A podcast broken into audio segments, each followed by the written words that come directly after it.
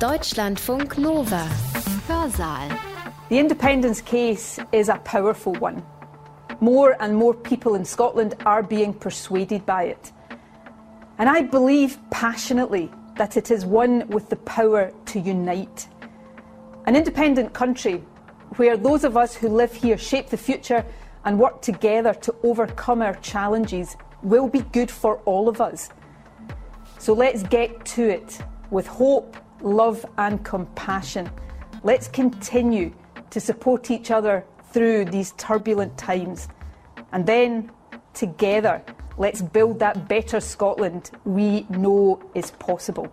Das schottische Streben nach Unabhängigkeit sei kraftvoll, sagt Nicola Sturgeon, die alte und neue Regierungschefin in Schottland. Sie appelliert an den Gemeinsinn der Bürgerinnen und Bürger. Eine bessere Zukunft, die sei möglich, sagt sie und meint damit eine Zukunft innerhalb der EU und außerhalb des Vereinigten Königreichs. Schottland hat gewählt Anfang Mai und Sturgeons Partei, die Scottish National Party, hat gewonnen. Die SNP wird 64 Sitze im schottischen Parlament einnehmen. Dieses Parlament hat seinen Sitz übrigens in Holyrood, benannt nach dem umliegenden Stadtteil in der schottischen Hauptstadt Edinburgh. Das moderne Parlamentsgebäude liegt direkt gegenüber von Holyrood Palace, der offiziellen Residenz der Queen in Schottland. Wie gesagt, 64 Sitze hat die schottische Nationalpartei geholt. Einer mehr und sie hätte die absolute Mehrheit erreicht. Nach der Wahl hat Sturgeon betont, London und das Parlament in Westminster müssten nun einem neuen schottischen Unabhängigkeitsreferendum nachgeben. Andernfalls drohe dem britischen Premier Boris Johnson ein Zitat Kampf mit den demokratischen Wünschen des schottischen Volkes. Und damit herzlich willkommen zu einem Hörsaal über den Brexit und seine langwierigen Folgen. Am Mikro ist Katja Weber. Klasse, dass ihr dabei seid. Auch wenn es immer wieder heißt, der Brexit sei zum 31. Januar 2020 vollzogen worden, er ist ein Prozess. Und dieser Prozess bringt Unstimmigkeiten zutage, die weit zurückreichen in die schottische, englische und britische Geschichte. Stellen Sie sich etwa vor, weit mehr als die Hälfte der jungen Bayerinnen und Bayern akzeptierten Bayern nicht mehr als Teil des Staatswesens der Bundesrepublik. Die Scottish National Party, 1934 gegründet, wurde bis weit ins 20. Jahrhundert belächelt. Dieses Referendum, 2014 durchgeführt, enthielt eine schlichte Frage. Sind Sie für die schottische Unabhängigkeit? Wenn es im Brexit um Taking Back Control ging, um die Souveränität des Vereinigten Königreiches, dann ist die Frage der Souveränität der Landesteile des Vereinigten Königreichs aber noch gar nicht ausgemacht. Holger Nehring ist genau der Richtige, um uns genauer zu erklären, wie sich die schottische zur britischen Souveränität verhält. Denn wir müssen hier eigentlich von Souveränität im Plural reden, einem Wettstreit der Souveränitäten. Holger Nehring ist Professor für europäische Zeitgeschichte an der schottischen Universität Stirling. Studiert hat er an der Universität Tübingen, an der London School of Economics und am University College in Oxford. Als ich ihn gefragt habe, ob er uns einen entsprechenden Vortrag halten würde, war er tollerweise gleich dabei. Und in den nächsten etwa 50 Minuten nimmt er uns mit in die Geschichte des Strebens nach einem schottischen Taking Back Control. Wettstreit der Souveränitäten, die schottischen Wahlen, der Brexit und die historischen Wurzeln der Verfassungskrise des Vereinigten Königreiches. So hat er seinen Vortrag genannt. Er hat ihn extra für uns, für euch im Hörsaal gehalten und ihn am 10. Mai, wenige Tage nach der Wahl in Schottland, eingesprochen. Und vorneweg noch ein kleiner Hinweis. Nehring berichtet uns unter anderem von einem schottischen Heroen, von William Wallace. Bei der Nennung des Todesjahres hat er sich versprochen. William Wallace hat seinen qualvollen Tod in London schon im Jahr 1305 erlitten, nicht erst 1309. Da seht ihr schon, wie weit die Geschichte zurückreicht. Und nun geht's los. Wir tauchen ein in die Gegenwart und Vergangenheit des schottischen Strebens nach Unabhängigkeit. Die Schotten haben gewählt. Besonders die Scottish National Party, die SNP, hatte die Wahlen zu einer Art inoffiziellem Unabhängigkeitsreferendum ausgerufen. Die Konservativen hatten sich dagegen als Beschützer der Union in Szene gesetzt. Wie erwartet haben die Wählerinnen und Wähler jene Parteien mit einer großen Mehrheit ausgestattet, die sich für ein Unabhängigkeitsreferendum einsetzen. SMP und Grüne haben zusammen 72 Sitze erhalten. Das sind sieben mehr als die absolute Mehrheit der insgesamt 129 Sitze in Holyrood, dem schottischen Parlament. Die SMP gewinnt eine höhere Prozentzahl an Stimmen, 47 Prozent, als je eine Partei in schottischen Wahlen zuvor. Aber auch die Konservativen fuhren nach ihrem Standard ein Rekordergebnis ein. Fast 30 Prozent der schottischen Bevölkerung stimmte insgesamt für sie. Wenn also eines sicher ist, ist es dies. Schottland ist tief gespalten. Was dies politisch bedeutet, ist allerdings keineswegs ausgemacht. Und noch ein Punkt ist wichtig. Das Wahlergebnis bringt keine wesentliche Änderung gegenüber der Zusammensetzung des schottischen Parlaments vor der Wahl. Die SNP hat die absolute Mehrheit verfehlt. Denkbar knapp, aber verfehlt bedeutet verfehlt. Sie kann deshalb entweder weiter versuchen, wie bisher als Minderheitsregierung mit Unterstützung der Grünen zu regieren, oder sie kann eine formelle Koalition mit den Grünen eingehen. Eine Besonderheit des Wahlsystems für Wahlen zum schottischen Parlament besteht darin, dass sowohl nach Wahlkreisen als auch nach Listen gewählt wird. Die Wahlkreise werden, wie in den nationalen Wahlen auch, über ein Mehrheitswahlsystem entschieden. Wer die meisten Stimmen in einem Wahlkreis erhält, ist gewählt. Um aber ein differenzierteres Parteiensystem zu erhalten und die Wünsche der Wählerinnen und Wähler besser abzubilden, wurde dieses System durch eine zweite Komponente ergänzt, die Wahl über Parteilisten die dann jeweils nach dem Verhältniswahlrecht abgerechnet werden. Dieses Wahlsystem bedeutet, dass auch kleinere Parteien, die bei einem Mehrheitswahlsystem praktisch chancenlos wären, im Parlament repräsentiert sind. Dazu gehören heuer besonders die Grünen. Sie sind ebenso wie die SMP vehemente Befürworter der schottischen Unabhängigkeit, weil sie glauben, nur auf diese Art und Weise und durch eine EU-Mitgliedschaft eines unabhängigen Schottlands eine ökologische Wende herbeiführen zu können. Seit 2011 regiert die schottische Nationalpartei, die Scottish National Party, kurz SNP in Schottland. Sie übernahm seinerzeit mit einer absoluten Mehrheit von einer sehr deutlich geschwächten Labour-Partei. Seit 2016 hat die SNP mit einer Minderheitsregierung von den Grünen unterstützt regiert. Das Ergebnis dieser Wahl hat die Machtverhältnisse mehr oder weniger bestätigt. Die SPNP konnte die Größe ihrer Fraktion leicht auf 64 anheben. Sie nahm den Konservativen zwei Wahlkreise ab, inklusive, und das ist symbolisch wichtig, aber angesichts der demografischen Zusammensetzung des Wahlkreises nicht weiter überraschend, den Edinburgher Wahlkreis der ehemaligen Vorsitzenden der schottischen Konservativen Ruth Davidson. Auch die Konservativen konnten Stimmengewinne verzeichnen, die allerdings nicht in Mehrmaldaten resultierten. Die Konservativen haben nun wie bisher 31 Sitze. Labour schnitt angesichts der Popularität ihres neuen Vorsitzenden Anna Sarwar eher enttäuschend ab und verlor leicht. Die Partei hat nun 22 Sitze. Die liberalen Liberal Democrats liegen bei vier Sitzen. Kleine Gewinner der Wahl sind die Grünen mit acht Sitzen gegenüber vorher sechs Sitzen. Aber auch sie konnten die Sitze nicht auf etwa elf oder gar zwölf erhöhen, wie es einige Meinungsumfragen vorausgesagt hatten. Allaba, die nach dem gälischen Wort für Schottland benannte Partei, welche der ehemalige schottische Premierminister Alex Salmon nach einem bitteren Zerwürfnis mit seiner Erbin Nicola Sturgeon Anfang 2021 ins Leben gerufen hatte, erfuhr eine herbe Niederlage. Nicht einmal in Salmons eigenem ehemaligen Wahlkreis kam die Partei über zwei Prozent hinaus. Sie erhielt keine Sitze. Das schottische Wahlsystem lässt, anders als ein reines Mehrheitswahlsystem, taktisches Wählen zu. Es gibt Anzeichen, dass dies in einigen Wahlkreisen auch stattgefunden hat, und zwar im Zusammenhang mit Stimmen für die Unionisten. Hier konnten aber interessanterweise die Konservativen weniger von Stimmen für sie profitieren als zum Beispiel Labour oder die Liberaldemokraten. Dieses taktischen Stimmenleihen war also nicht systematisch. Man kann aber zum Beispiel eine andere Verbindung sehen, nämlich die zwischen Stimmen für die Konservativen und der Stimmen für den Brexit im Referendum von 2016. Das sah man vor allem in Wahlkreisen wie Aberdeenshire West, wo auch der Anteil der Wählerinnen und Wähler für den Brexit 2016 relativ hoch, also bei über 40 Prozent war. Die Liberaldemokraten, unionistisch aber gegen den Brexit, verzeichneten hier einen Verlust von 12,6 Prozent der Stimmen die Konservativen dagegen einen Gewinn von 9,1 Prozent. Die Konservativen konnten den Wahlkreis gegen eine massive SMP-Kampagne halten.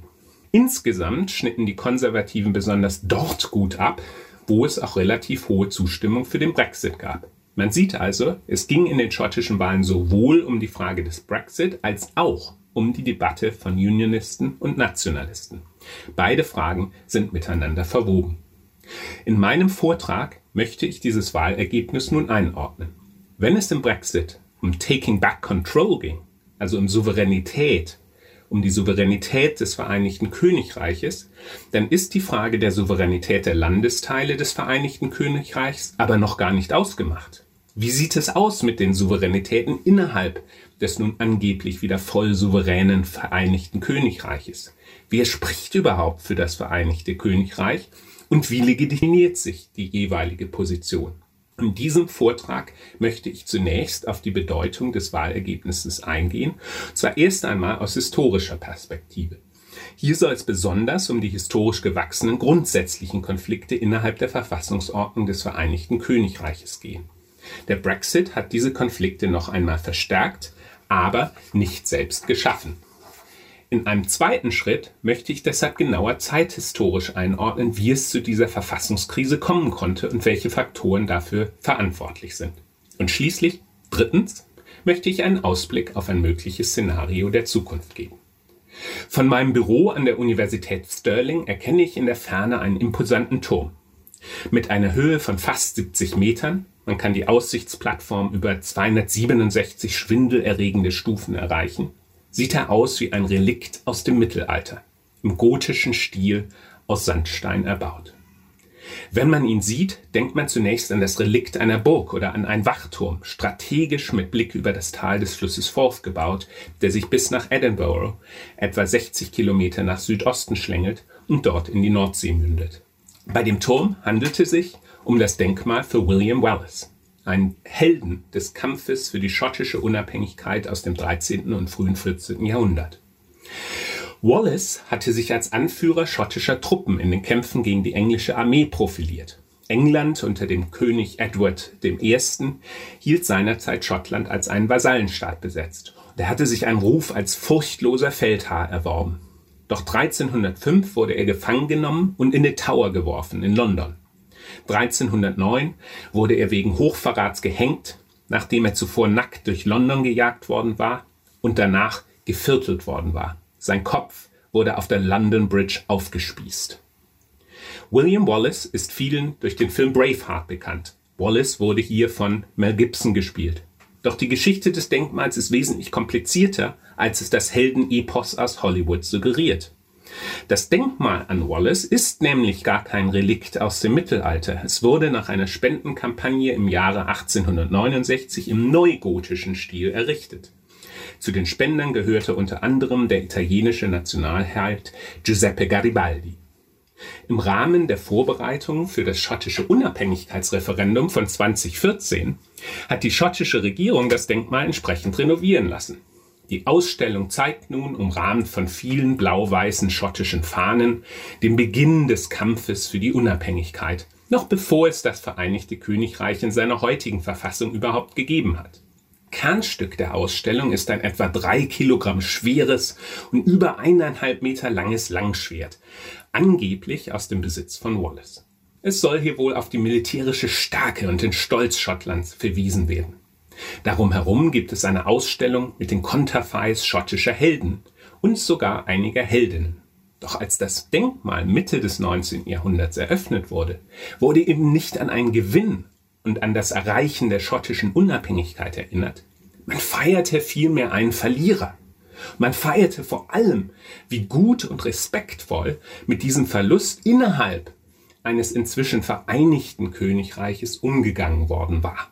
Das Denkmal sollte an die Bedeutung einer schottischen Nation innerhalb eines Vereinigten Königreiches erinnern und Respekt für die schottische Komponente dieses Verfassungsgefüges einfordern. Die SMP gehörte lange Zeit deshalb auch zu den Gegnern des Gedenkens an Wallace. Wie sich die Zeiten ändern können.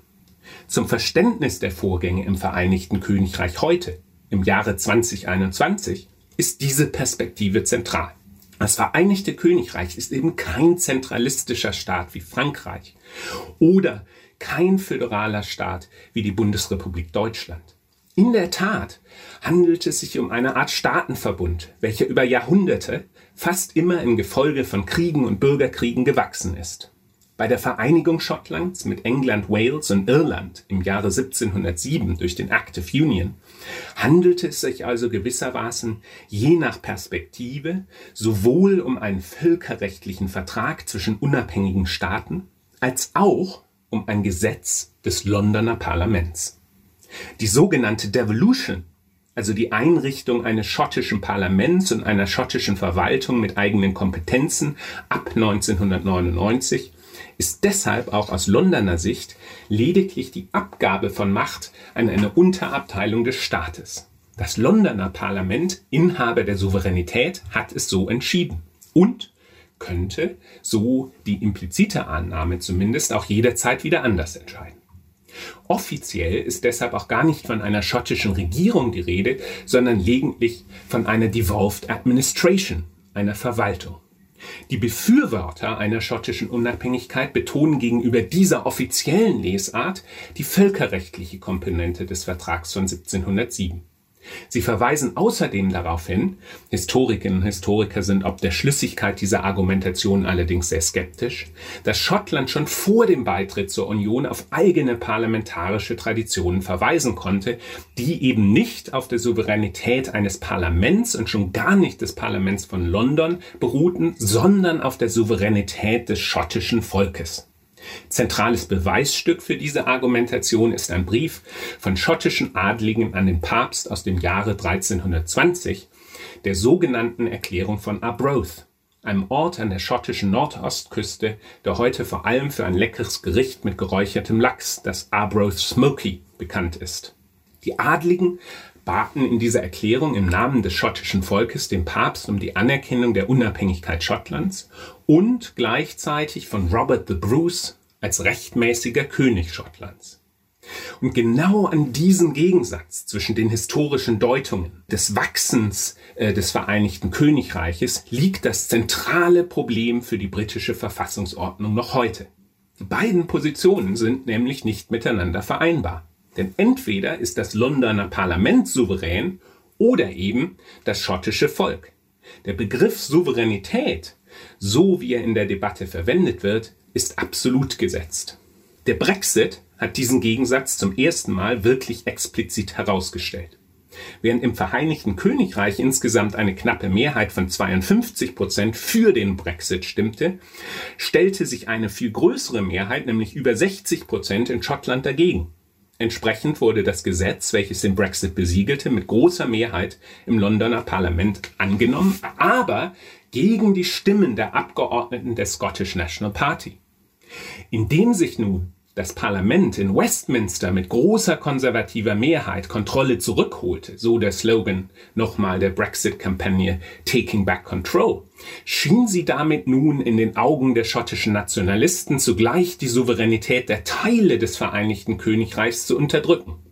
Schottland hatte mit überwältigender Mehrheit gegen den Brexit gestimmt und die Konservativen unter Premierminister Boris Johnson erreichten bei der Wahl von Dezember 2019 einen Erdschuttsieg und nutzten diese Mehrheit, um das Gesetz für den Brexit durch das Parlament zu bringen. Dieser Sieg beruhte aber fast vollständig auf Erfolgen in englischen Wahlkreisen. Die Konservativen, offiziell die Conservative and Unionist Party, also die Partei der Unionisten, hatten fast alle Mandate in Schottland verloren. Nur noch sechs. Zwischen 2001 und 2017 hatte sie gar nur einen schottischen Sitz. Die SNP dagegen konnte mit 48 Abgeordneten fast alle schottischen Wahlkreise für sich gewinnen vor allem auf Kosten von Labour, die ebenfalls gegen eine schottische Unabhängigkeit ist. Diese Durchsetzung nun des Brexit gegen schottische Stimmen im britischen Parlament schien aber, besonders nach Wahrnehmung der schottischen Nationalisten, einem der zentralen verfassungsrechtlichen Grundsätze des Vereinigten Königreiches zu widersprechen. Dieser Grundsatz manifestiert sich heute in der sogenannten Sewell Convention. Diese Konvention ist benannt nach Lord Sewell, einem Minister in der Labour-Regierung Tony Blairs. Sewell schlug in den Debatten um die Devolution Ende der 90er Jahre im britischen Oberhaus eine Grundannahme der Devolution vor. Es sollte in zentralen Fragen nicht dazu kommen, dass das Londoner Parlament die schottischen Wünsche einfach ignoriert. Es handelt sich dabei also in der Tat nur um eine Konvention, welche rechtlich nicht bindend ist. Sie fand aber dennoch Aufnahme in ein Memorandum zwischen der Londoner Regierung und den neuen Regierungen von Schottland, Wales und Nordirland, kann deshalb zumindest den Charakter einer politischen Zielvereinbarung beanspruchen. Die Sewell Convention ruht darüber hinaus auf einer über Jahrhunderte gewachsenen Verfassungspraxis. Die Union des Vereinigten Königreiches sei eben eine freiwillige Union. Paradoxerweise hat sich die SMP dieses ursprünglich unionistische Argument nun angeeignet, und zwar um ihren Nationalismus zu begründen. Denn die Union sei nun eben nicht mehr freiwillig. Und daraus begründe sich das Recht zu einem Austritt. Ganz so einfach ist es freilich auch hier nicht. Der wichtige Verfassungsrechtler A.V. Dicey hatte im 19. Jahrhundert immer gegen eine solche Deutung des Unionismus argumentiert und durchweg ein auf England zentriertes unitarisches Vereinigtes Königreich angenommen. Auch diese Position gibt es also. Der Wunsch nach Souveränität für das Vereinigte Königreich, der sich im Brexit manifestiert, macht eine schwere Krise des Verfassungsarrangements des Vereinigten Königreichs sichtbar. Diese Krise hatte sich spätestens seit den 70er Jahren angebahnt, als besonders Schottland von der Krise der Schwerindustrie betroffen war, aber keine eigenen Mittel zur Verfügung hatte, hier kreativ zu planen. Der Konflikt ist aber erst jetzt offen ausgebrochen. Es geht um die Souveränität, um Nationalismus, um Vorstellung von Staatlichkeit und wie diese jeweils gesellschaftlich aufgerufen und historisch begründet werden. Und die fortwährenden Diskussionen um die Ausgestaltung des Brexit führen der schwelenden Debatte immer wieder neuen Brennstoff zu. Das britische Verhältnis zur EU ist deshalb auch für die Perspektiven um die schottische Unabhängigkeit von Bedeutung. Mit der Souveränität ist es aber so eine Sache. Sobald man genauer hinsieht, zerbröselt die Bedeutung des Begriffes vor unseren Augen. Wie der von der Witterung arg angegriffene Abbey Craig, der Felsen, auf dem sich das Wallace-Denkmal befindet. Um wessen Souveränität soll es überhaupt gehen? Jene der Schotten, jene der Briten? Und Souveränität über oder von was? Und was ist das überhaupt, Souveränität? Es lohnt sich deshalb etwas genauer hinzusehen wenn in der Debatte über eine schottische Unabhängigkeit jeweils unterschiedliche Souveränitätsvorstellungen aufgerufen wären. Diese waren, auch das ist zentral, immer eingebettet in bestimmte Interpretationen der schottischen Geschichte. Am Denkmal für William Wallace konnten wir das schon sehr schön beobachten. Geschichtsvorstellungen prägen politische Zukunftsentwürfe. Aber wie konnte es überhaupt dazu kommen, dass nun ein Entwurf, nämlich der für die schottische nationale Unabhängigkeit, sich so stark entwickeln konnte. Schottland war eigentlich politisch gesehen, von einigen Wahlkreisen in Großstädten wie Glasgow und Edinburgh abgesehen, in der Fläche sehr lange ein konservatives Land. Viele Landstriche mit ihren großen Landgütern, die sich bis heute im privaten Besitz des Adels befinden, galten lange als das Kernland des britischen Konservativismus. Die Scottish National Party, 1934 gegründet, wurde dagegen bis weit ins 20. Jahrhundert belächelt. Heute dagegen ist die SNP sowohl im schottischen Parlament als auch im Parlament in Westminster die mit Abstand stärkste Partei in Schottland. Hatten Labour und die Konservativen bis Ende der 1960er Jahre noch über 90 Prozent der Stimmen zwischen sich aufgeteilt, waren es 1974 nur noch 75 Prozent. Bei den Wahlen zum britischen Parlament 2015 schaffte die SNP auch den Durchbruch zu einer Partei von nationaler britischer Bedeutung. Denn sie gewann fast alle schottischen Sitze und löste damit Labour als die dominante schottische Partei ab. Nur noch etwa 40 Prozent der Stimmen entfielen nun noch auf die Konservativen und auf Labour in Schottland. Seit dem Beginn der Corona-Krise hat sich auch in allen Umfragen das Niveau für die Unterstützung einer Unabhängigkeit Schottlands bei knapp über 50 Prozent stabilisiert. Im Oktober 2020 fand eine Umfrage sogar 59 Prozent Unterstützung für die schottische Unabhängigkeit gegenüber 41 Prozent Gegnerschaft. Allerdings nähern sich die beiden Werte seit Februar 2021 wieder an, wahrscheinlich auch wegen des zügigen Impferfolgs, den die Londoner Regierung bewusst als Dividende eines unitarischen Ansatzes bewirbt. Befürworter und Gegner liegen nun fast gleich auf, mit einem leichten Vorsprung für die Befürworter. Die Frage nun ist, wie sich diese Werte im Lichte des Wahlergebnisses ändern werden. Zwei Aspekte haben sich aber seit dem Referendum von 2014 geändert. Hatten Frauen 2014 noch zu den Skeptikerinnen gehört, unterstützen sie die schottische Unabhängigkeit nun fast stärker als Männer. Und ganz besonders stark schlagen generationelle Faktoren zu Buche. Während Schottinnen und Schottinnen über 60 Jahre überwältigend für den Verbleib im Vereinigten Königreich sind, sprechen sich zwischen 60 und 75 Prozent der Schottinnen und Schotten im Alter von 16 bis 34 Jahren in Umfragen dagegen aus.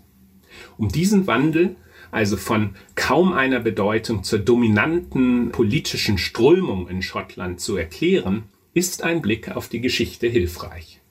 Im Umkreis der SMP bildeten sich im Gefolge der sozialen Bewegungen um 1968 herum also im Kontext einer neuen Linken, welche sich nicht mehr an der Parteipolitik der Sozialdemokratie und des Kommunismus orientierte, sondern auf basisdemokratische Mobilisierung setzte, ein Milieu heraus, welches die parteipolitischen Aktivitäten der SMP sozialkulturell verankerte.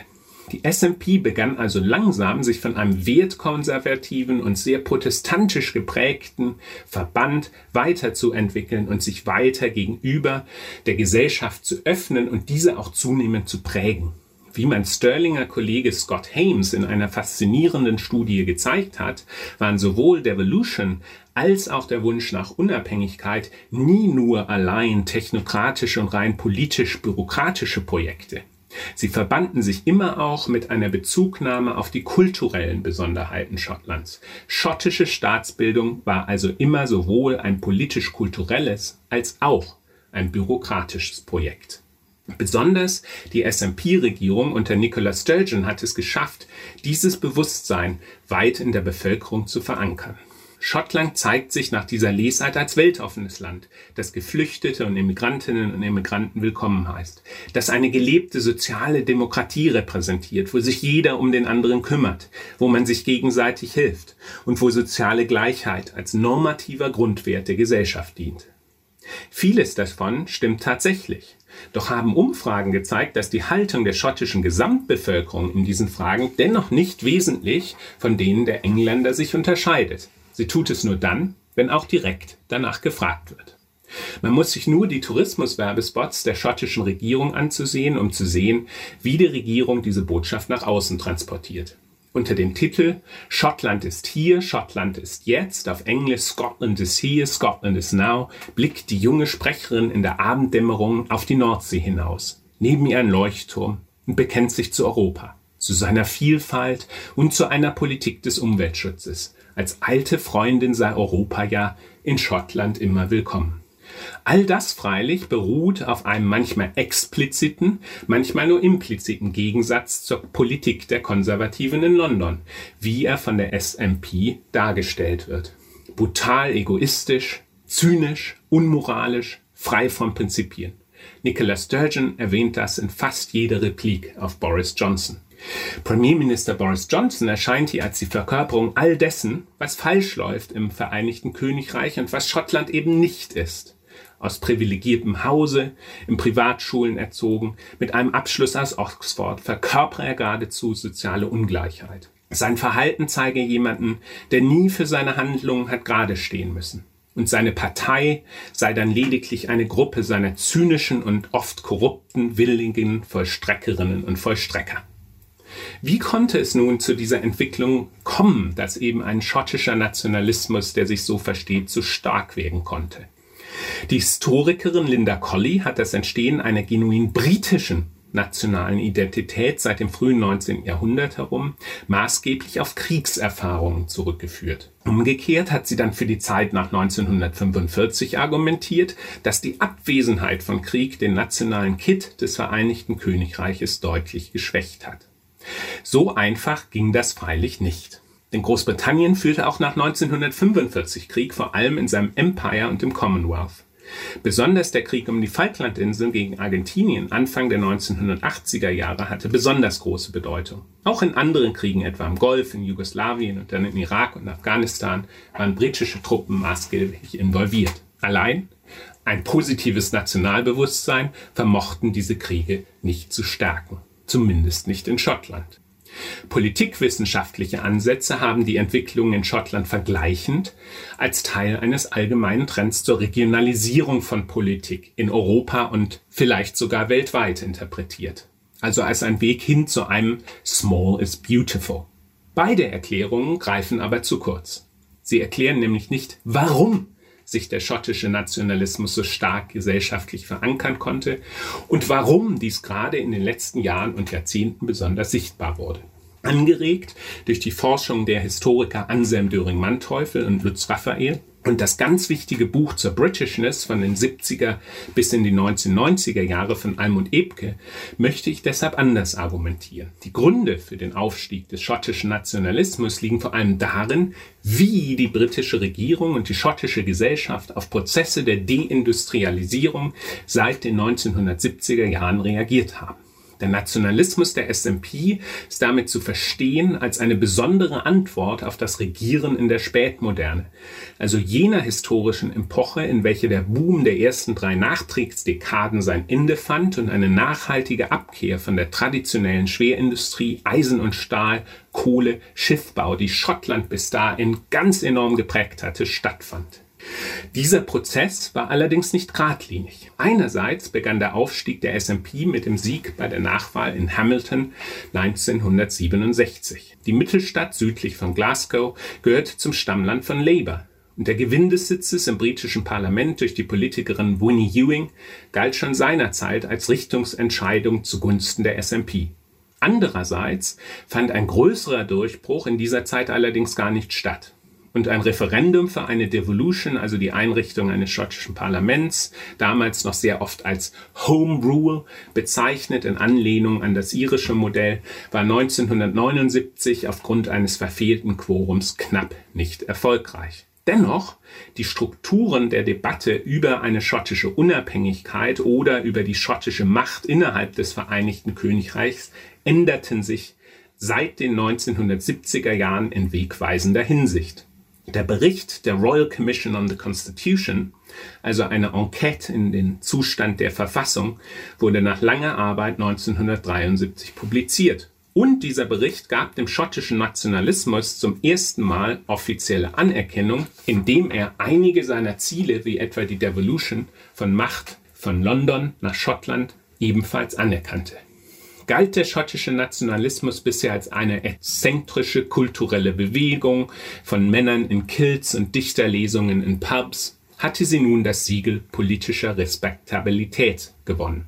Als dann an der Nordseeküste vor Schottland Öl entdeckt wurde und dann auch eben gefördert wurde, kam diese neue politische Satisfaktionsfähigkeit den schottischen Nationalisten zu Pass. Es handelte sich um Schottlandsöl, argumentierten sie. Und allein Schottland hätte die Kompetenz, das gewaltige Einkommen aus dem Öl auch zu verwalten. Vor dem Hintergrund der Ölkrise, den Debatten über den industriellen Niedergang Großbritanniens und seine Unregierbarkeit erschien diese Behauptung schottischer Souveränität nicht mehr nur rein utopisch, wie sie das noch fünf Jahre vorher gewesen wäre. Vor dem Hintergrund dieser Wahrnehmung einer fundamentalen Krise des britischen Staates, die sich in wiederholten Regierungskrisen manifestierte, holte sich die SMP bei den Wahlen vom Oktober 1974 seinerzeit sagenhafte elf Sitze. Das basierte auf 30 Prozent der Stimmen. Der zweite Platz nun nach der Labour Party, aber nun vor den Konservativen, die nur 24 Prozent erreichen konnte.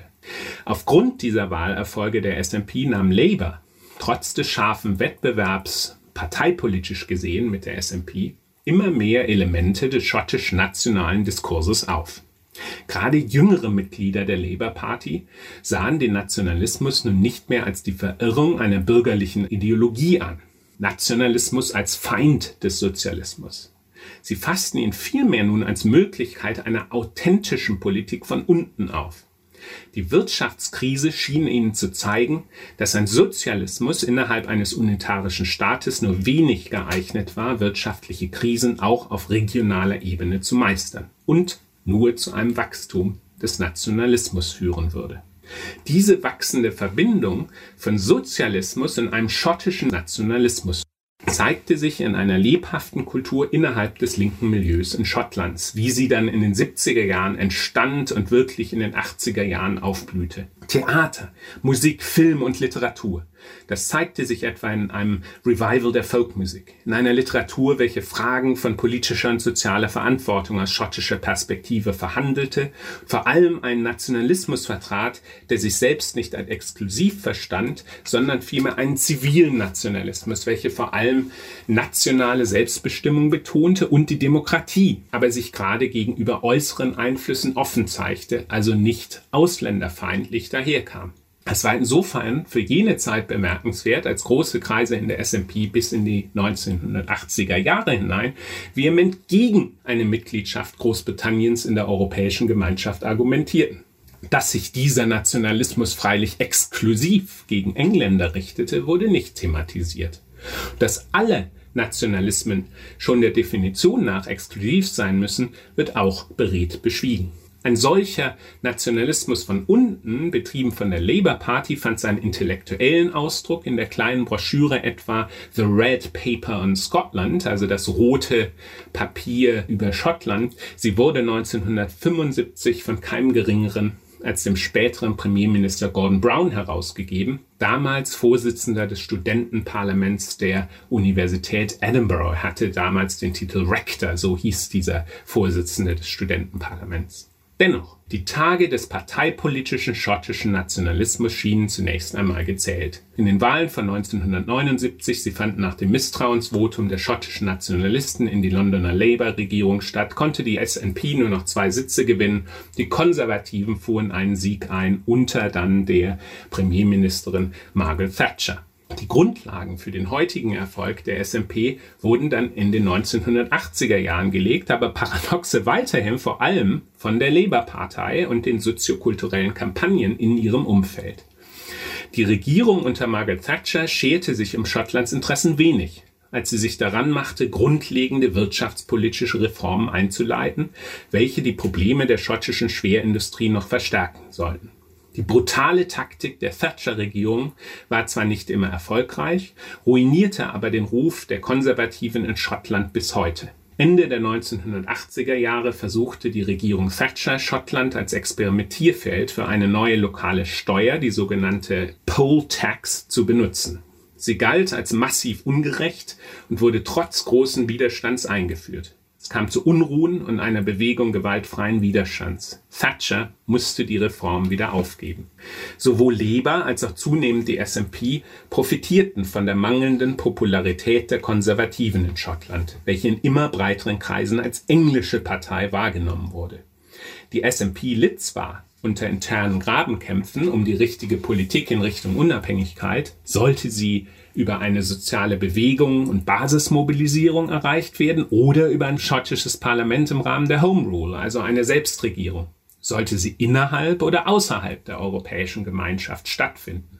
Sollte dies unter sozialistischen oder sozialdemokratischen Vorzeichen geschehen? Paradoxerweise bedeuteten aber diese Grabenkämpfe auch, dass die Partei und die verschiedenen ihr nahestehenden Organisationen und Bewegungen immer stärker in die Gesellschaft hineinzuwirken versuchten über lokale Initiativen in Gemeinderäten hin zu Kulturinitiativen wie etwa die Kampagne A Day for Scotland, die am 14. Juli 1990, also interessanterweise dem Tag der Erstürmung der Bastille in Frankreich 1789, dem Beginn der Französischen Revolution, in Stirling stattfand. Es handelte sich hierbei um ein organisiertes, farbenfrohes Kleinkunstfestival, welches schottische Literatur, Dichtung, Theater feiern sollte. Laienspielgruppen, Folkbands traten auf und sorgten für eine Festivalatmosphäre. Labours Antwort auf diese ganz grundsätzlichen Spannungen in der britischen Verfassungsordnung äh, war dann in den 1990er Jahren, als sie die Regierung erreichte, 1997, die Devolution über die Einrichtung eines schottischen Parlaments. Diese Antwort war zumindest nicht allein taktischer Natur, wie das oft argumentiert wurde. Also Labour wollte einfach die SMP klein halten. Wenn es taktischer Natur gewesen wäre, hätte dieser Vorschlag auch, wäre er krachend gescheitert, denn 2011 hat ja die SMP die absolute Mehrheit im schottischen Parlament erhalten. Es handelte sich also nicht nur um den Versuch des britischen Staates und besonders der Labour-Partei, äh, die diesen Staat ab Ende der 90er Jahre dann kontrollierte, den schottischen Nationalismus auszumanövrieren und dauerhaft kaltzustellen. Es ging Labour vielmehr fundamental darum, eine grundlegende Spannung in der britischen Verfassungsordnung zu beseitigen, welche während der 1980er Jahre gewachsen war. Und zwar die Spannung zwischen den Nationalismen innerhalb des Vereinigten Königreichs einerseits und der radikalen Reformpolitik eines unitarischen, also straff auf London ausgerichteten Staates andererseits, der allerdings in Schottland und auch in vielen anderen Landesteilen, äh, also auch Wales wäre hier zu nennen, keinerlei Legitimität genoss. Der britische Staat schien aus schottischer Sicht und hier besonders aus Sicht der Labour Party und der SNP eine Politik zu verfolgen, welche nicht einmal versuchte, die Präferenzen der schottischen Bevölkerung abzubilden. Dass die Konservativen diesen Grundkonflikt nicht erkannt haben, macht ihnen bis heute zu schaffen. Und das grundsätzliche Unverständnis gegenüber den schottischen Befindlichkeiten innerhalb eines zunehmend rein englisch denkenden Beamtentums hat diesen Effekt in den letzten Jahren vielleicht noch verstärkt. Einige Politikwissenschaftlerinnen und Politikwissenschaftler gehen sogar davon aus, dass viele schottische und Londoner Beamte über so unterschiedliche Sozialisationserfahrungen und Weltbilder verfügen, dass sie sich gegenseitig in bestimmten Fragen gar nicht mehr wirklich verstehen können. Sie sprechen zwar die gleiche Sprache, aber sie denken ganz anders. So durchlaufen viele englische Beamtinnen und Beamte ihre Ausbildung nach dem Studium an englischen Elite-Universitäten, vor allem immer noch Oxford und Cambridge, der London School of Economics und anderer Londoner Unis oder den Unis der Russell, Russell Group. Da gehört zwar auch Glasgow dazu, aber es gibt dann sehr wenige, die dann wirklich nach London gehen, wo in den Curricula die Souveränitätskonflikte des Vereinigten Königreiches kaum eine Rolle spielen und der Blick eben einer ist, der rein von London her die Welt betrachtet. Immer weniger Schottinnen und Schotten studieren in England, denn dort kostet es 9000 Pfund das Studium. In Schottland ist das Studium aufgrund der Politik der SMP kostenlos. Die beiden Landesteile bewegen sich also auch so immer weiter auseinander, auch sozialgeschichtlich gesehen. Die gesellschaftlichen und wirtschaftlichen Verwerfungen im Gefolge der Finanzkrise von 2008 haben diese Tendenzen hin zu einer Fragmentierung noch verstärkt. So führte die Finanzkrise dazu, dass die Krise des Verfassungssystems sich noch stärker bemerkbar machte, ironischerweise gerade unter dem schottischen Premierminister Gordon Brown. Die Schotten sollten nun die Kosten eines Sparregimes tragen, obwohl sie selbst sich als nicht verantwortlich für die Krise der Banken sahen und gleichzeitig an der Umgestaltung des Bankensystems gar nicht mitarbeiten durften, weil dieser Bereich nicht zu den Kompetenzen der Devolved Administration gehörte unter der dann noch schärferen Sparpolitik der konservativ-liberalen Regierung unter David Cameron verstärkte sich dieser Trend noch. Vor diesem Hintergrund argumentierte der seinerzeitige schottische Premierminister Alex Salmond ab 2011 zum Schaden von Labour nun mit einer absoluten Mehrheit im schottischen Parlament ausgestattet, erfolgreich gegenüber Cameron für ein Unabhängigkeitsreferendum. Dieses Referendum, 2014 durchgeführt, enthielt eine schlichte Frage sind sie für die schottische Unabhängigkeit. Eine angesichts der doch knapperen Umfragen überzeugende Mehrheit von 55 Prozent sprach sich dagegen aus. Damit schien die Sache geklärt. Salmon zurück, Nicola Sturgeon übernahm die Amtsgeschäfte. Trotz ihrer großen Rolle in den Debatten seit den 1970er Jahren spielte die Labour-Partei allerdings zur Zeit der SNP-Regierung praktisch nur noch eine Nebenrolle in diesen intellektuellen und begleitenden Debatten. Die SMP hat sich zur erfolgreichen alternativen sozialdemokratischen Partei gemausert und die Labour-Partei das Original verdrängt. Die ursprüngliche Argumentation von Labour für einen sozialdemokratischen schottischen Nationalismus innerhalb der Union ist nun unter der SMP zu einem Argument für die schottische Unabhängigkeit geworden. Und Labour hatte nichts dagegen zu setzen. Gerade um das Referendum von 2014 herum wuchs die Stimmung für die Unabhängigkeit in der Bevölkerung auch außerhalb des SMP-Milieus. Das hatte damit zu tun, dass die Partei, das ist angesichts der Geschichte in der 1970er und 1980er Jahre besonders vertieren, der Folk Politics, welche das Referendum von 2014 begleitete, nichts entgegenzusetzen hatte. Also Labour hatte sozusagen das eigene Gedächtnis der eigenen Politik dieser Folk Politics verloren und konnte das nicht aus ihrer Sicht gegen die SMP einsetzen. Die jüngste Stärke des schottischen Nationalismus, sowohl parteipolitisch als auch sozialkulturell, ergab sich also auch immer aus der Schwäche seiner Gegner. Dabei sticht eines besonders hervor, und auch das ist in dem bereits erörterten Verfassungskonflikt schon angelegt. Der Unionismus in seiner Gesamtheit war, anders als der Nationalismus, immer eine implizite Annahme, nicht ein ausbuchstabiertes politisches Programm. Der Politikwissenschaftler Richard Rose hat deshalb von einem Unthinking Unionism, also einem Bedenken oder gar gedankenlosen Unionismus gesprochen. Dabei hatte es eine sehr starke und vor allem in Schottland vom 19. Jahrhundert bis Anfang der 1970er Jahre, wenn nicht sogar länger hinein, auch soziokulturell sehr einflussreiche Version des Unionismus gegeben, welche das Einstehen für schottische Interessen, Standing Up for Scotland, innerhalb der Union als selbstverständlichen Teil eines britischen Nationsverständnisses ansah.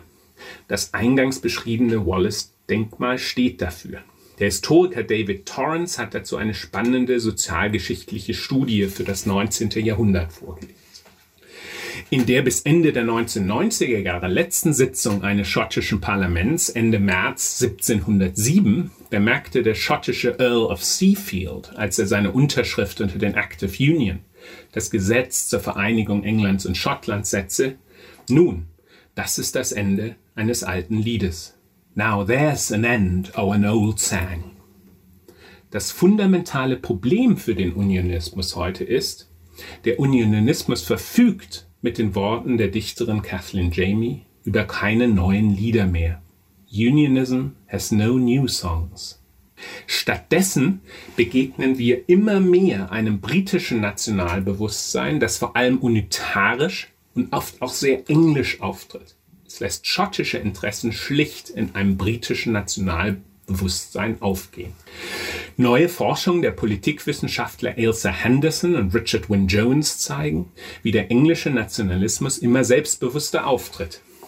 Für die Zeit nach 2011 stellen sie anhand von Umfragen fest, dass die Zahl jener, die sich exklusiv als englisch, also nicht als britisch bezeichnet, immer mehr zunimmt. Dieses Wachstum hängt laut ihrer Studie zum einen mit dem zunehmenden Ärger über Sonderbedingungen zusammen, die besonders Schottland angeblich auf Kosten Englands genieße, etwa durch Sonderzuweisungen der Zentralregierung in London. Es stützt sich aber auch auf positive Werte wie etwa Fairness oder die Souveränität des Parlaments in Westminster. Die Schotten würden, so die Argumentation, eben gerade nicht fair mitspielen. Und die von den Schotten so geliebte EU hätte die Souveränität des Parlaments zu sehr eingeschränkt. Also es verbindet sich auch englischer Nationalismus mit EU-Gegnerschaft. Die Umfrage zeigt auch, zwar möchte eine Mehrheit der Befragten Schottland innerhalb der Union halten, doch zu englischen Bedingungen. Und das heißt im Extremfall sogar Abschaffung des schottischen Parlaments und der Sonderzuweisung. Der englische Nationalismus hat also in den letzten Jahren eine eigene Sprache gefunden, die er vorher nicht hatte, die auch zunehmend in der regierenden konservativen Partei gesprochen wird. Trotz einigen Gewinnen der Konservativen in den Wahlen von 2016 und 2017 besiegelte der Wahlsieg Boris Johnsons im Winter 2019 den Status der Conservative and Unionist Party als wirklich eine Partei des englischen Nationalismus. Paradoxerweise war es gerade die EU-Mitgliedschaft des Vereinigten Königreichs gewesen, welche diese fundamentalen Widersprüche im britischen Verfassungssystem lange verdeckt hat. Es zeigt sich für ein vereinigtes Königreich nun außerhalb der EU, dass die Herstellung einer von der EU unabhängigen Souveränität des Londoner Parlaments keine Lösung auf die Frage der Souveränität innerhalb des Vereinigten Königreiches anbieten kann. Sie wird in den Landesteilen mitunter als brutaler Ausdruck englischer Dominanz interpretiert. Vor diesem Hintergrund sind nun die schottischen Wahlen zu einem Test avanciert. Und das bringt mich äh, zu meinem Ausblick. Wie steht es nun um die Vitalität des Wunsches nach schottischer Unabhängigkeit? Und was soll das bedeuten? Genau auf diese Frage hat die Wahl eben gar keine neue Antwort geliefert. Denn die Mehrheitsverhältnisse im schottischen Parlament sind strukturell eben gar nicht anders als vor der Wahl, trotz leichten Zugewinnen für die Unabhängigkeitsbefürworter SMP und Grüne. Die SMP arbeitet freilich schon an einem Narrativ, welches sie als klaren Sieger einer historischen Wahl porträtieren soll. Aber Schottland kann selbst, zumindest nach der herrschenden Meinung der britischen Verfassungsrechtlerinnen und Verfassungsrechtler, gar nicht über ein Unabhängigkeitsreferendum entscheiden. Dieses muss vom Londoner Parlament genehmigt werden. Hieraus ergeben sich zwei Fragen. Wird es überhaupt ein Unabhängigkeitsreferendum geben? Und wenn ja, auf welchem Wege? Was genau passiert während der Debatten der nächsten Jahre politisch? Michael Gove, von der Geburt her Schotte und hochrangiger Minister in Boris Johnsons Regierung, sagte in einem Fernsehinterview am 9. Mai, ja klar darf Schottland ein unabhängiges Land sein. Selbst Margaret Thatcher schrieb schon in ihren Memoiren, die 1993 erschienen, als eine Nation haben die Schotten zweifellos das Recht auf Selbstbestimmung. Sie haben dieses Recht bisher durch ihre Mitgliedschaft in, einem, in unserem Vereinigten Königreich verwirklicht. Sollten sie sich aber für die Unabhängigkeit entscheiden, wird keine englische Partei oder kein englischer Politiker ihnen im Wege stehen, wie sehr wir dies auch bedauern würden. Eine klare, einen klareren Ausdruck des klassischen Unionismus kann man kaum finden. Nicola Sturgeon die Vorsitzende der Scottish National Party hat bereits angekündigt, allerdings frühestens im Frühjahr 2022 ein nochmaliges Referendum zur schottischen Unabhängigkeit anzustreben. Das Wahlprogramm der SNP gibt 2023 als Enddatum an. Es wird also nicht sofort zu einem Referendum kommen oder zum Versuch eines abzuhalten. Die SMP beruft sich in ihrer Argumentation darauf, dass die Grundlagen für das Referendum von 2014, in dem sich die meisten Schottinnen und Schotten gegen eine Unabhängigkeit des Landes ausgesprochen haben, sich nun fundamental geändert haben. Es sei explizit unter der Maßnahme abgehalten worden, dass das Vereinigte Königreich weiterhin EU-Mitglied gewesen sei. Genau diese Annahme gelte jetzt eben nicht mehr und verlange geradezu nach einer neuen Abstimmung. Es kommt also sehr viel auf die Perspektive an und darauf, wie sich die eine oder die andere Perspektive politisch und gesellschaftlich durchsetzen kann. Ganz abgesehen von diesem Gesichtspunkt politischer Legitimität, bei dem man sich trefflich streiten kann, wird der Ruf nach einem nochmaligen Referendum eine eigene Dynamik entfalten. Man kann also nicht einfach die Position jetzt konstant setzen, also annehmen, Boris Johnson sagt jetzt nein, es wird nie zu einem Referendum kommen, äh, Nicola Sturgeon will unbedingt ein Referendum abhalten. Es gibt da eine Dynamik, die wir eben überhaupt gar nicht kennen können. Wir wissen nur, dass zurzeit sich die Positionen unversöhnlich gegenüberstehen und dass die Strukturen eigentlich um das Herauswachsen Schottlands aus dem Vereinigten Königreich hindeuten. Das heißt aber nicht, dass eine Lösung völlig unmöglich ist. Denn viel wird auch davon abhängen, welches langfristige Arrangement mit der EU Großbritannien nach der Ratifizierung des Ausstiegsvertrags, so nach dem Brexit finden wird. Denn der Brexit ist eben kein Ereignis, sondern auch ein Prozess, der sich über Jahre, Jahr, Jahrzehnte hinziehen wird. Boris Johnson hat erst einmal in einem Brief direkt nach der Verkündigung des Endergebnisses der schottischen Wahlen am 8. Mai einen konzilianten Ton angeschlagen. Nicola Sturgeon zum Wahlsieg gratuliert und mit ihrem walisischen Kollegen zu einem Gespräch eingeladen, um die großen Probleme des Landes im Gefolge der Corona-Krise gemeinsam und im Dialog anzupacken. Sturgeon hat den Brief schnell als durchsichtiges politisches Manöver abqualifiziert. Die Queen's Speech, das Programm an Gesetzesentwürfen, welches die Regierung in dieser Legislaturperiode in dieser Woche noch, also wahrscheinlich am 11. Mai einbringen will, soll gemäß einiger Medienberichte auch einige Gaben an Schottland enthalten, nämlich Freihäfen für Inverness und Aberdeen und großzügige Zuwendungen vor allem an das schottische Gesundheitssystem.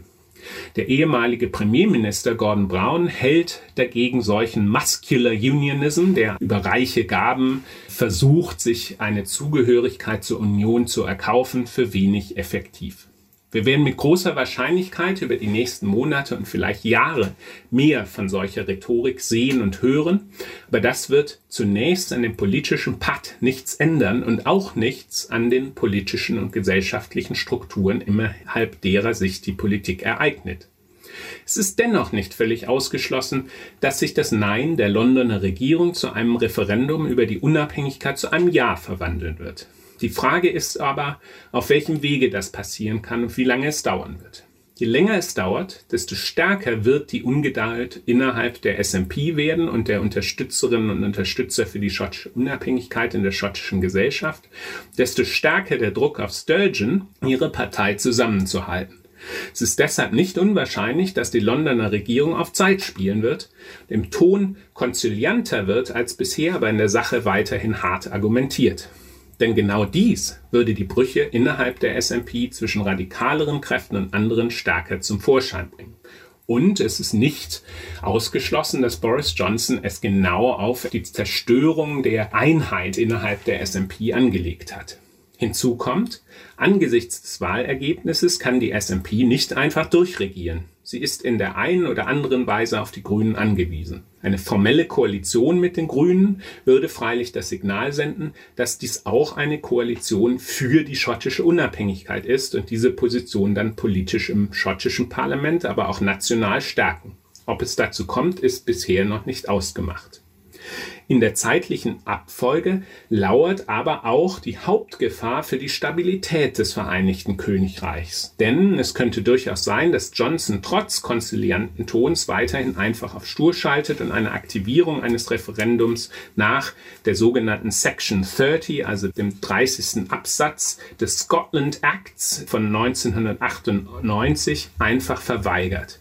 Dieses Gesetz zementierte Devolution, sagte aber, dass die Londoner Regierung nur in Ausnahmefällen der schottischen Verwaltung das Recht zugestehen kann, über Fragen zu entscheiden, welche das Vereinigte Königreich in seiner Gesamtheit betreffen. Und dazu gehört eben auch eine solche Volksabstimmung. Lehnte London nun das Gesuch von Nicola Sturgeon nach einem Referendum ab, gewährte die Anwendung von Section 30 nicht, würde dies fast sicher zu einer Radikalisierung der Bewegung für die Unabhängigkeit führen. Außerdem würde es zu Grabenkämpfen zwischen den verschiedenen Strömungen innerhalb der SMP und ihrem Umfeld um die richtige Strategie kommen. Es kann jetzt sein, dass im Laufe dieser Zeit, weil die Instabilität so groß wird, die Londoner Regierung dann einknickt. Äh, besonders wäre das dann der Fall, wenn Boris Johnson vielleicht nicht mehr Premierminister wird. Vielleicht sagt auch die Londoner Regierung, lasst uns reden, wir machen eine große Verfassungsreform. All dieses kann äh, noch in die Kalkulation mit hineinkommen. Nach dem Stand heute ist es extrem unwahrscheinlich, dass die SMP selbst unilateral im schottischen Parlament ein Referendum beschließt und dann auch durchführt und dann die Unabhängigkeit im Rahmen einer unilateralen Erklärung der Unabhängigkeit einfach beschließt und durchführt. Sturgeon hat nämlich immer betont, sie würde sich an entsprechende Gerichtsbeschlüsse und an das Gesetz gegen ein solches Referendum halten, wenn es denn geschehen würde. Denkbar wäre etwa ein an ein, das wurde vorgeschlagen vom schottischen Parlament beschlossenes beratendes, also nicht bindendes Referendum. Dieses würde aber unter Umständen von den unionistischen Parteien boykottiert oder es käme zu einem Gerichtsverfahren vor dem Supreme Court, dem obersten Gerichts Großbritannien. Es könnte durchaus sein, dass selbst ein solches symbolisches Referendum untersagt würde. Sich gegen solche Beschlüsse zu stellen, wäre dann kalkulierter Gesetzesbruch, der auch von zumindest einigen Regierungsbeamten unterstützt werden müsste. Das wäre aber extrem unwahrscheinlich. Radikale Kreise in der SMP und ihrem Umfeld fordern ein solches Verfahren. Doch eine solche Erklärung würde aufgrund der Bedenken besonders Spaniens eine EU-Mitgliedschaft eines unabhängigen Schottlands praktisch erstmal ausschließen. Und die EU-Mitgliedschaft gilt vielen ja als das zentrale Argument für die schottische Unabhängigkeit. Insgesamt sollte die EU dennoch für alle Fälle eine gewisse Instabilität in Großbritannien, auch in Schottland einplanen. Nach meiner Wahrnehmung geschieht das bisher noch zu wenig. Hier werden vor allem die Mitgliedstaaten gefragt, aber auch die politischen Parteien verschiedener europäischer Länder mit Kontakten nach Schottland könnten vielleicht hier noch aktiver werden. Nicht, um die Geschehnisse zu beeinflussen, aber doch, um den Diskussionsprozess zu begleiten. Die SMP selbst ist sehr keen darauf, hier eine entsprechende Lobby in Europa aufzubauen. Die fundamentale Frage ist nun, was dieses Wahlergebnis und der sehr wahrscheinliche Patt für die politische Kultur und für die Legitimität des britischen Staates für Schottland bedeuten.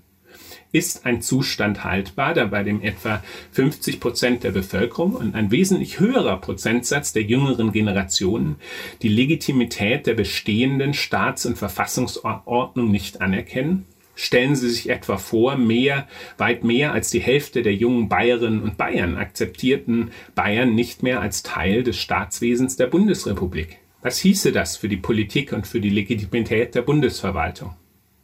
Zwei Dinge sind also sicher. Die Spaltung des Vereinigten Königreichs und auch der schottischen Gesellschaft ist strukturell verfestigt. Die Debatten darüber werden weitergehen. Die Frage ist nun, ob sich die Spaltung wieder auflöst. In absehbarer Zeit ist das meines Erachtens nicht zu erwarten. Dies könnte erst durch einen groß grundsätzlichen Wandel der britischen Verfassungsordnung geschehen oder eben durch einen Austritt Schottlands aus der Union des Vereinigten Königreiches. Aber gerade so eine grundsätzliche Umgestaltung der britischen Verfassungsordnung ist schwierig, denn sie müsste dann auch Wales und Nordirland einbeziehen. Die britische und schottische Politik könnten sich so über lange Strecken so anhören oder ansehen, wie wenn sich zwei Autos gegenüberstehen, die Fahrerin und der Fahrer den Motor der Autos im Leerlauf hochdrehen lässt, mal gleichzeitig, mal abwechseln, mal länger, mal kürzer. Es gibt dann viel Lärm und Gestank, viel Abgase, aber keinen wirklichen Fortschritt. Die Frage ist dann auch, Wer nimmt jeweils den Fuß vom Gaspedal? Wer ist zuerst? Wer folgt nach? Legt jemand den ersten Gang ein? Gibt es dann einen Unfall, wenn die Autos aufeinander zurollen? Wirkt einer der beiden den Motor beim Schalten in den ersten Gang ab? Oder macht einer der Motoren wegen der Dauerbelastung nach langem Betrieb vorher schlapp? Bleiben die Fahrerin und der Fahrer überhaupt am Steuer? Oder wollen die Beifahrerinnen und Beifahrer auch mal ans Gaspedal? Diese Fragen bedeuten, dass es langweilig auf keinen Fall wird in Schottland, aufgrund der Tragweite der Debatten in der britischen Politik und der Bedeutung auch für die Vorgänge in einem zentralen Nachbarland der Europäischen Union. Leerlauf bedeutet hier also ausnahmsweise einmal nicht Langeweile. Einiges Maybe und zahlreiche Konjunktive führt der Westeuropa-Historiker Holger Nehring von der schottischen Universität Stirling ins Feld, wenn er über die Zukunft des schottischen Strebens nach Unabhängigkeit nachdenkt. Ausgemacht ist es demnach noch nicht, dass das Vereinigte Königreich die große schottische Region im Norden der Insel verliert, aber gespalten sind die Landesteile und ihre Gesellschaften durchaus derzeit. Holger Nehring hat diesen seinen Vortrag für euch gehalten am 10. Mai 2021, kurz nach der Parlamentswahl in Schottland, unter dem Titel Wettstreit der Souveränitäten. Die schottischen Wahlen, Brexit und die historischen Wurzeln der Verfassungskrise des Vereinigten Königreichs. Und bei der Gelegenheit möchte ich euch noch einen weiteren Hörsaal aus dem Brexit-Universum ans Herz legen. Einen aus irischer Sicht. Brexit. Backstop Tatsache ist, dass Grenzeinrichtungen und Kontrollen in Irland die Gefahr mit sich bringen, dass die Gewalt zurückkommt. Die Republik Irland ist ein unabhängiger Staat, der immer noch enge familiäre, freundschaftliche und wirtschaftliche Verbindungen zu seinem ehemaligen Herrscher und jetzigen Nachbarn pflegt. Um von Irland aus die europäischen Länder mit seinen Produkten zu erreichen, fährt man am besten und schnellsten über Großbritannien. Wenn an dieser Landbrücke eine Zollgrenze errichtet wird, womöglich ohne Abkommen, schadet das unserer Wirtschaft in weit größerem Maße als bei einem geregelten Brexit. Man hat aber damals kaum zur Kenntnis genommen, wie sehr die gemeinsame Mitgliedschaft an der EU dieses Verkehr erleichtert. Ohne diese Mitgliedschaft könnte man beispielsweise kaum Kühe in Nordirland melken, die Milch dann in der Republik pasteurisieren, sie dann wieder nach Nordirland bringen zur Herstellung von Käse oder Baileys und dann wieder über Dublin in alle Welt exportieren.